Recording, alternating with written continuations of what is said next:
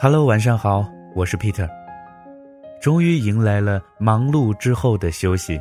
那么，在国庆长假的第一天，你是不是已经到达了旅游的目的地，还是躺在床上听 Peter 给你讲故事呢？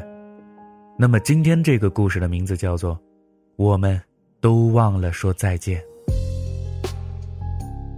和他分开的时候，你最后悔的事儿是什么呢？我最后悔的事儿，是那时候没有好好的说再见。以上是我一个朋友问我的问题，还有我的回答。不知道为什么，有很多关系的结束啊，都是很莫名其妙的，都要在别人问到，哎，你和他最近怎么样了？要想很久，才恍然的说，啊，我们很久没见了，哦，我们不怎么联系了。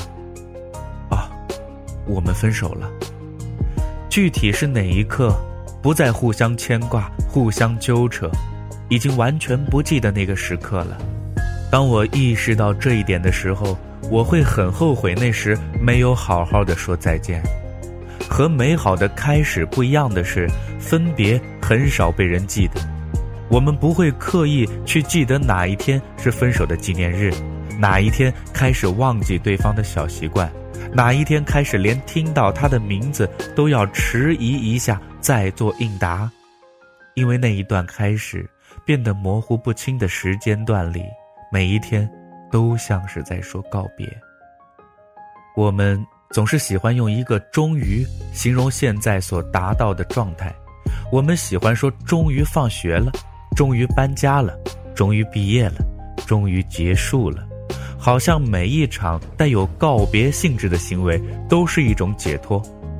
当我们在试图回溯那一段终于变成终于结束的关系，我们在回忆里寻寻觅觅，却发现根本没有留下一个好好的告别的时刻。那个我们没有在意的时候，离别悄然而至了。也许那时我们在争吵。我们在为了一个小小的细节吵得不可开交，甚至拳打脚踢。也许那时候我们在各自忙碌，在各自的生活里渐渐忘记彼此存在的痕迹。也许我们那时候搭乘方向相反的列车，在列车关闭前的倒数声中，把来自对方的消息提醒湮灭在嚷嚷的人声里。那个我们没有在意的时候，谁也没有好好的说再见。我们总是会忌惮说话带告别字眼的话，哪怕我们不断争吵，指责对方的不是，用冷战来宣示主权，可是我们总是拒绝说再见。我们害怕说再见了，以后各自安好，就再也不见。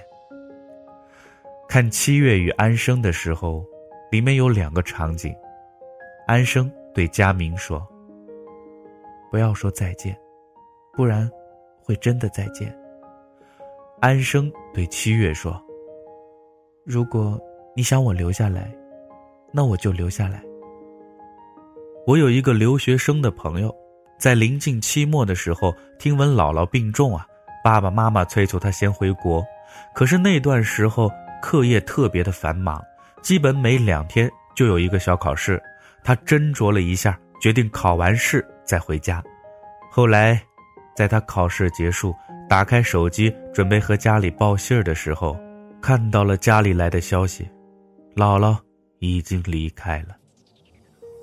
他说他最最后悔的是没有机会能见姥姥最后一面，没有机会再说一声告别，没有机会再报一声平安。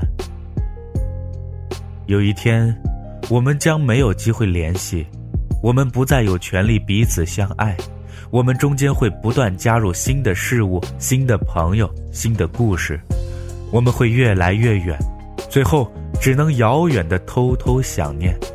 我们还是有很多话想说，想聊聊最近发生的事儿，想问问最近过得还好吗？想告诉对方还记得吗？再过一个月就是我们的纪念日了。太多的话堵在嘴里，隔绝在试图敲下文字的键盘里。我们把鼠标移到那个删除的按钮上，想想还是算了。在对话框里打上的一整段文字被我们一个一个字的删去，然后退出聊天框，然后关闭手机。嗨，你还好吗？嗨，我好想你。嗨，生日快乐。那么今天的故事呢，就先说到这儿了。我是 Peter，咱们明天再见了。